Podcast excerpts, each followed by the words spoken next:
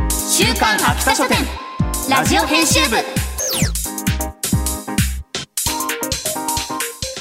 こんばんは週刊秋田書店ラジオ編集部編集部員の赤崎千夏ですこんばんは同じく編集部員の伊藤健人です漫画が大好きな私たちが編集部員となって秋田書店の漫画作品の魅力をお伝えしていく番組それが週刊秋田書店ラジオ編集部はいということで8月になりまして8月といえば赤崎さんはい赤崎さんの誕生月でございますねありがとうございま10す日ですちょっとあれですけれどもおめでとうございますありがとうございますイエイそんなおめでとうありがとうな放送なんですけど、はい諸事情により今週来週リモートで参加させていただきます、う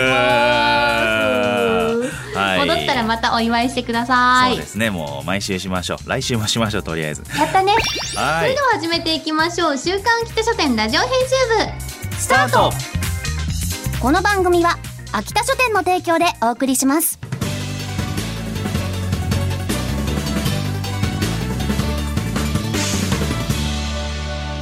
週刊秋田書店ラジオ編集週刊秋田書店編集部会議部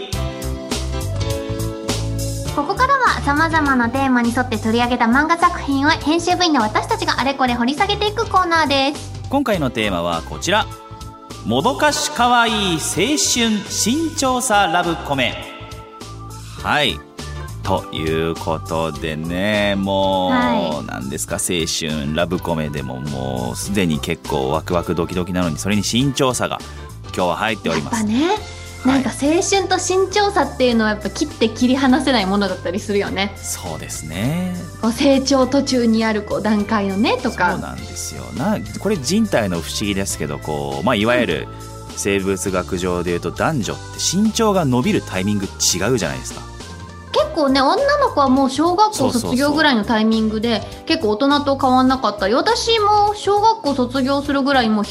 158センチぐらいあったんじゃないかな、うん今161だけどそうそうだからそのくらいの年代の時って大体こう男子の方が背が低いとかあったりねうんそうそうえ伊藤健はそういうのでございますけなどんかどのぐらいで急に伸びたとかあるのえ僕でも覚えてるのは中中2の時かな中学2年生で1 0ンチ伸びたのは覚えてます10センチそう今思う体と痛すくごいないもんねね1年で1 0ンチってすごいだってねえ1か月でほとんど1センチ伸びてるって今考えるとすごいですよねいや考えられないね10センチ伸びたんだあ今い何センチだっけ今180ぐらい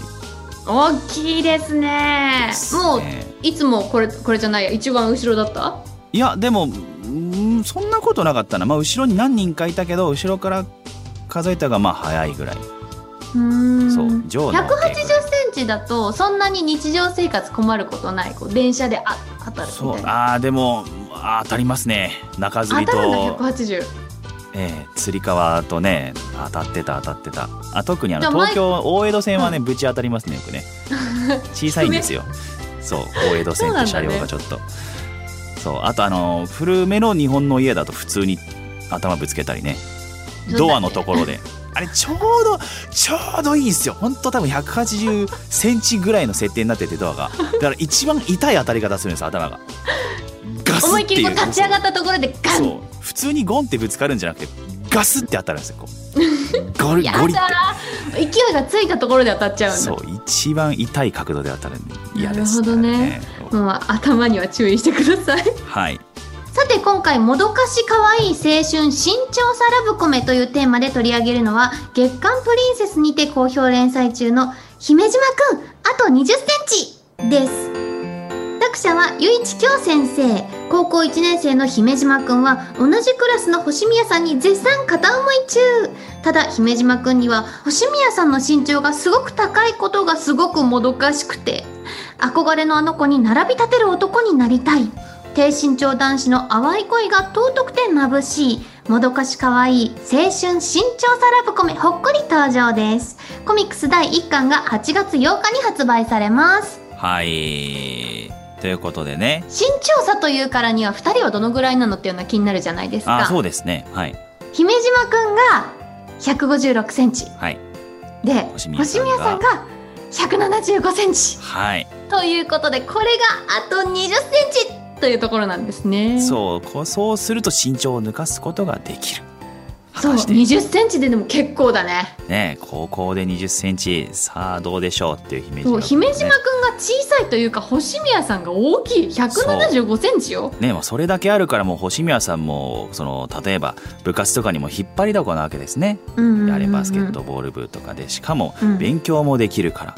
結構周りから見ると完璧超人な感じがしますけれども、うん、姫島くんがものすごいヒロイン顔してるよね。そうですね姫島くんはかん